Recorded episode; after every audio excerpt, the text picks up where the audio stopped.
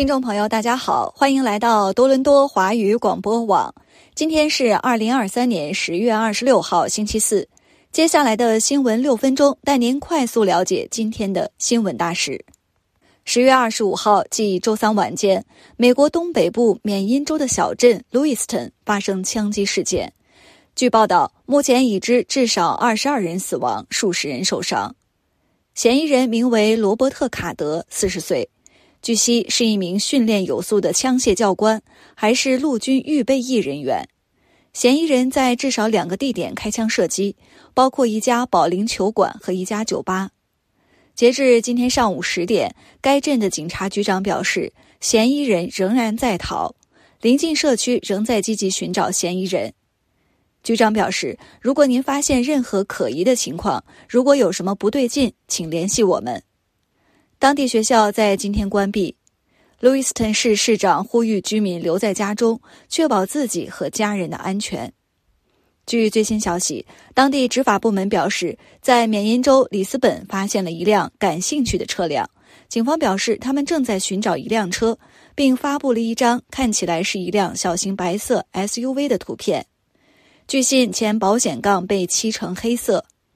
缅因州警方向 CNN 证实，该图像是嫌疑人的汽车。报道称，执法部门表示，罗伯特·卡德最近报告了心理健康问题。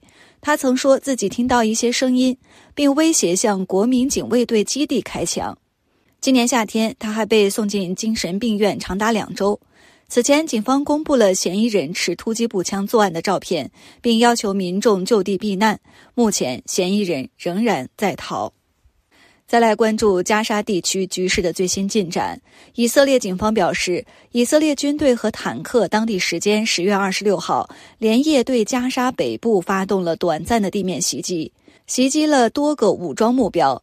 军方发言人丹尼尔·哈加里少将表示，这次有限的入侵是我们为下一阶段战争做准备的一部分。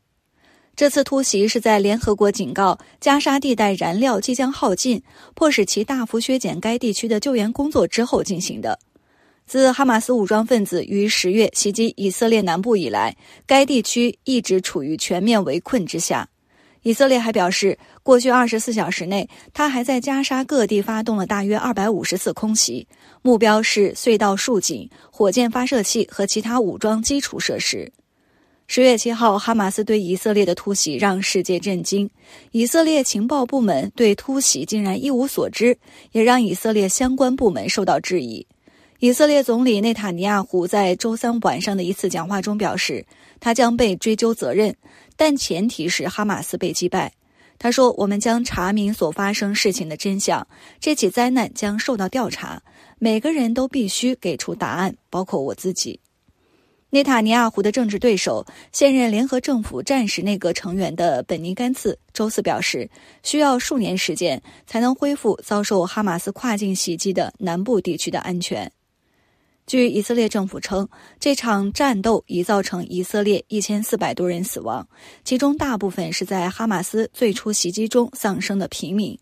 遇难者中有几名加拿大公民。另外，以色列军方今天表示，确认在加沙被扣为人质的人数为二百二十四人，而且可能还会增加。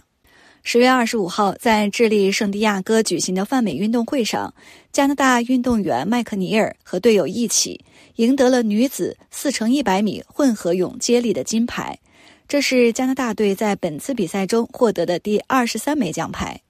对于麦克尼尔本人来说，他已经在本届泛美运动会上获得了五枚金牌，从而超越了游泳运动员杰西卡·德格劳，成为加拿大人在单届泛美运动会上获得金牌最多的人。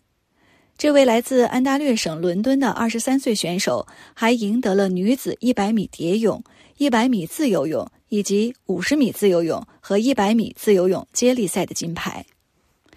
最后来关注一条社区消息：本月早些时候，安省 Oakville 一处住宅遭遇入室盗窃，Houghton 警方正在寻找被视频拍到的三名男性嫌疑人。在警方昨天发布的一段视频中显示，两名男子进入厨房并打开抽屉和冰箱。在镜头前朗显示第三名嫌疑人出现。据警方称，这段视频是十月四号在 Oakville 东南部发生的一次入室盗窃事件中拍摄的。最近几周，该镇发生了多起入室盗窃案件。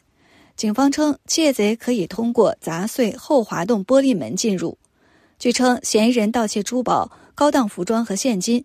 警方表示，入室盗窃事件通常发生在白天和晚上，而居民不在家。昨天，警方还公布了三名嫌疑人的描述。据描述，第一名嫌疑人年龄为三十多岁，身高五英尺八英寸。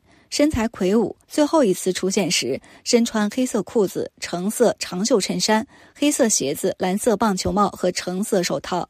第二名嫌疑人据信二十多岁，身高五英尺十英寸，中等身材，黑色短发。他身穿带有白色和红色标志的黑色短裤、白色鞋底的黑色鞋子和蓝色手术手套。据描述，最后一名嫌疑人年龄在二十岁至三十岁出头，身高六英尺，中等身材，胡须蓬乱，头发深色。他身穿深蓝色连帽衫、灰色慢跑裤、深色棒球帽、深色手套，背着黑色的 Harley Hasson 行李袋。警方要求任何知道嫌疑人身份及其下落的人致电九零五八二五四七七七。或匿名联系灭罪热线一八零零二二二八四七七提供线索。以上就是多伦多华语广播网为您整理编辑的今日重要新闻，感谢收听。